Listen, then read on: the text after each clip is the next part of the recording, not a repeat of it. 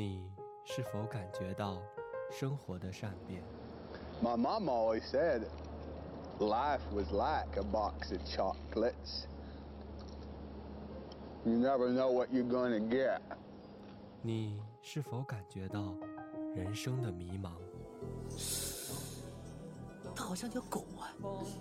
你是否也偷偷的想，想去往稻城？我偷偷的告诉你，有一个地方叫做道场，我要和我最心爱的人一起去到那里，看蔚蓝的天空，看白色的雪山，看金黄的草地，看一场秋天的童话。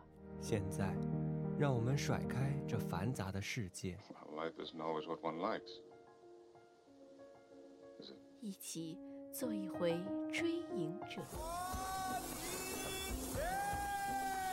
唱一曲《霸王别姬》，不行，说的是一辈子，差一年、一个月、一天、一个时辰，都不算一辈子。谱一首云图，That's it.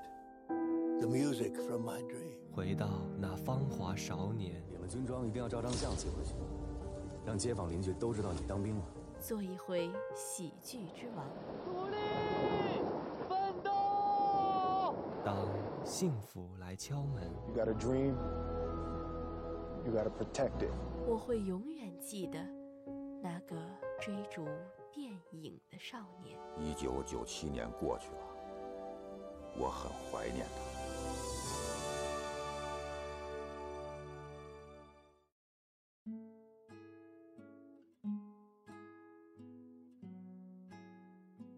大家好，欢迎收听今天的《追影者》，我是主播西瓜。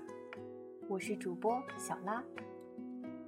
转眼间，十一月已经接过了十月的接力棒，香山公园的枫叶也红了大半，我们也越来越明显的感受到秋天的气息了。虽然香山红没红我不知道，但学校里的银杏可已经开始变黄了。秋天的燕园是我最喜欢的样子。没错，我也喜欢秋天的园子，但可不只是因为银杏，还有好吃的糯米糖葫芦。那可不，秋天里好吃的可不少。小森林夏秋篇中，女孩柿子为我们展现了在秋天里能品尝到什么样的美味佳肴。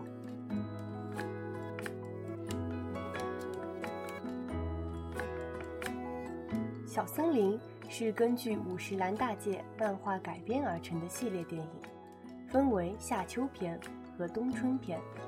它讲述了一个平凡的女孩柿子在村庄小森的生活故事。小森位于日本东北地区，远离都市的喧嚣和浮躁，被青山绿水所环绕。村民们日出而作，日落而息。依靠自己的双手经营渺小却舒适的生活。柿子也曾前往东京闯荡，可他始终无法适应都市快节奏的步伐，最终回到了小森老宅。柿子小时候，妈妈总能利用山川田野各种食材，做出各种胡乱命名的美食，这给柿子留下了深刻的印象。现在妈妈已经不在了。柿子自己动手，遵循记忆中的小路，将故乡的热爱融入了美食的烹制中。这部电影并没有什么情节，更多都在拍摄食物的烹饪过程，展现悠闲单纯的村庄生活。在秋天，柿子说可以吃到这些好吃的。第一道菜是通草果三吃。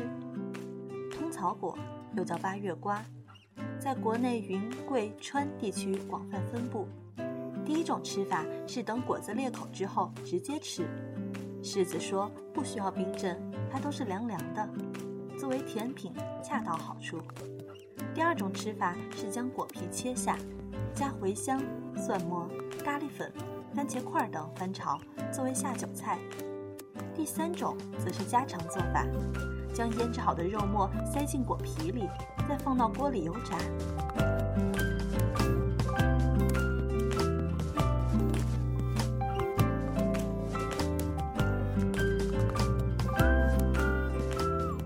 二道是山核桃饭，这还挺独特的。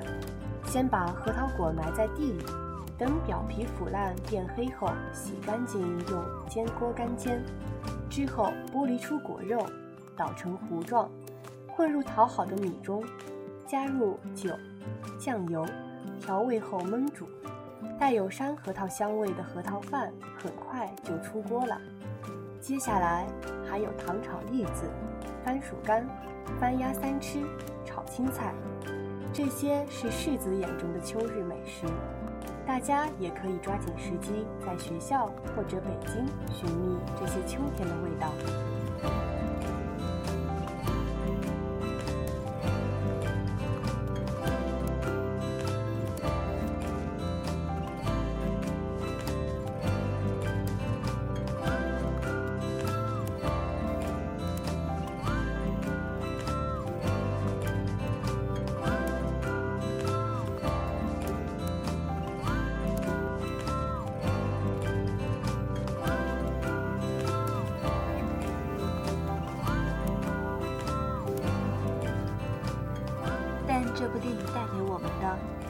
仅仅是秋天的美食。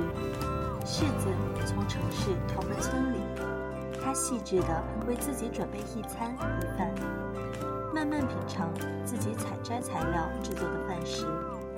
对柿子来说，逃离并非是生活的终结，而恰恰是勇敢摸索和尝试生活的开始。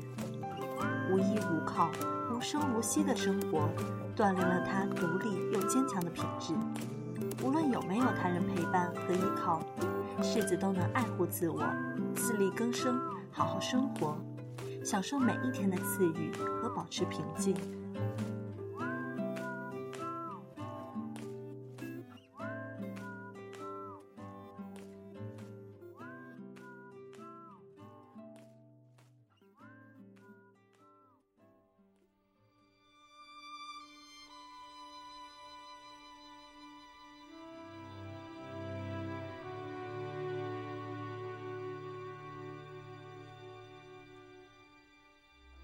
在秋天，同样能够带给我们力量的，还有电影《十月的天空》。《十月的天空》是根据 NASA 工程师侯麦的自传《火箭小子》改编而成，叙述他一生不屈不挠的研究精神和与科学为伍的传奇之路。全世界第一枚人造卫星由苏联成功发射升空，梅山证明也在傍晚集聚。观看天上那个象征科技未来的奇异光束，红麦第一次感到与世界拉近距离。他决定建造火箭。他用三十支冲天炮火药，在家门口发射了他的第一支火箭，可却炸坏了院子的栅栏。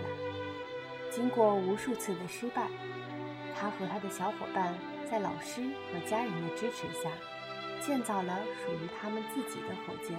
并且获得了科展冠军。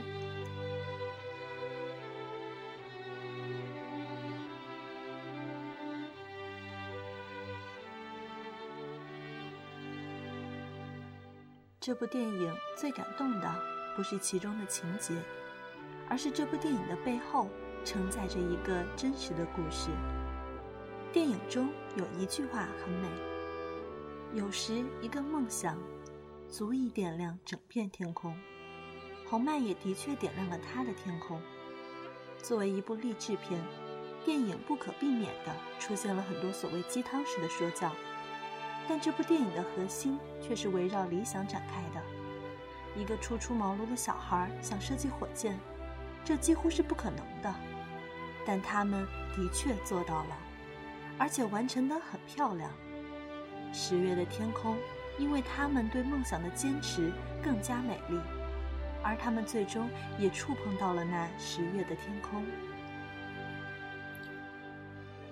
除了理想，父爱也是片中一个重要的部分。本片讲述了父爱含蓄的表达，可能大部分的父亲都是这样，虽然他们可能不会直接表达他们对你的爱，但都会在我们成长的路上给予帮助。教会我们成为更好的自己。当然，在实现理想的道路上，你永远不会是孤身一人，朋友，是当你圆梦的几率很小，小到万分之一，也会陪你走下去的人。男主也正是在朋友的支持之下，才能完成最后的设计。那一年秋天的天空，因为侯麦的梦想而闪耀，也希望现在的天空，因为每一个努力追梦的你而闪耀。在忙碌的期中季，希望各位听众朋友们打起精神，好好加油。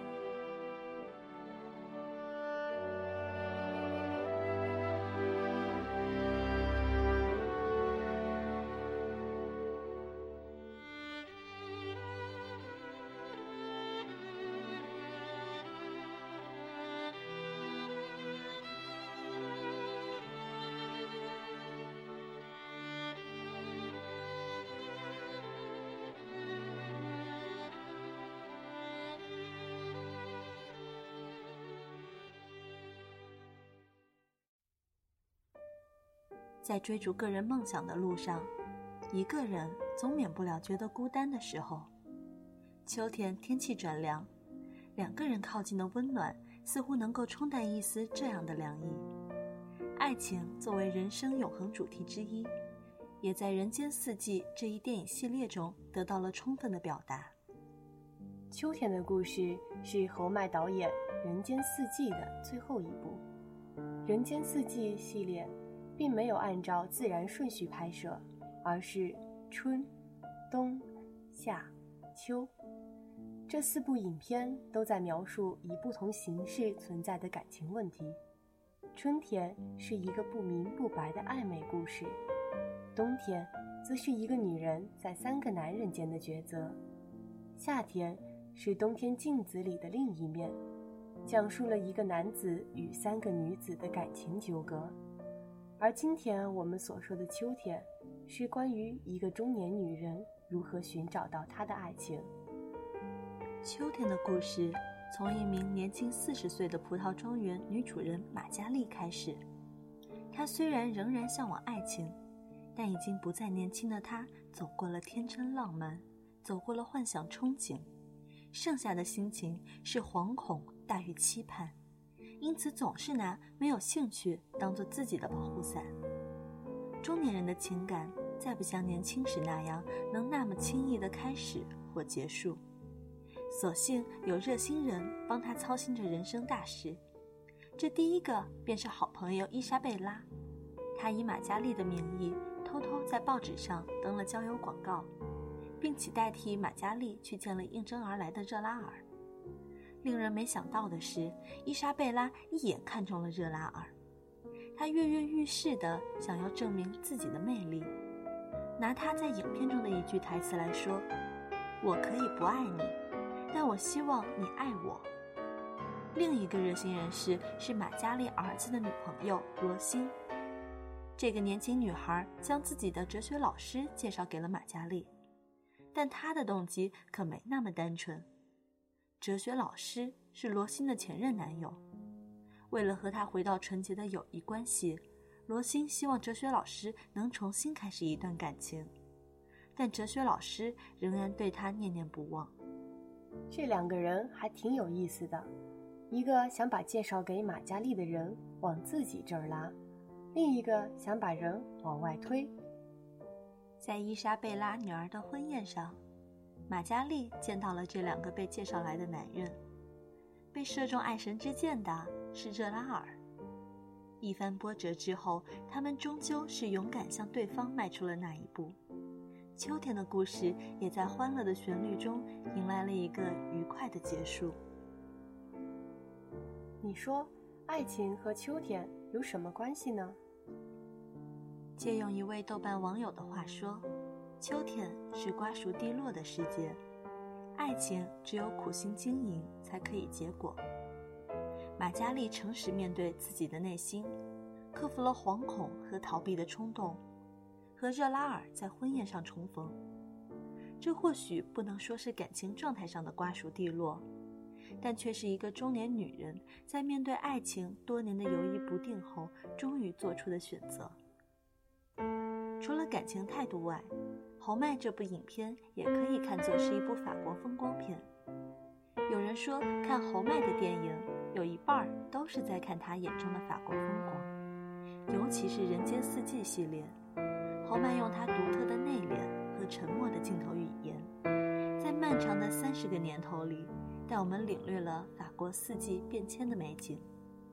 别说法国了，趁着秋意正浓，大家赶紧先逛逛园子，好好体会一下这个秋天吧。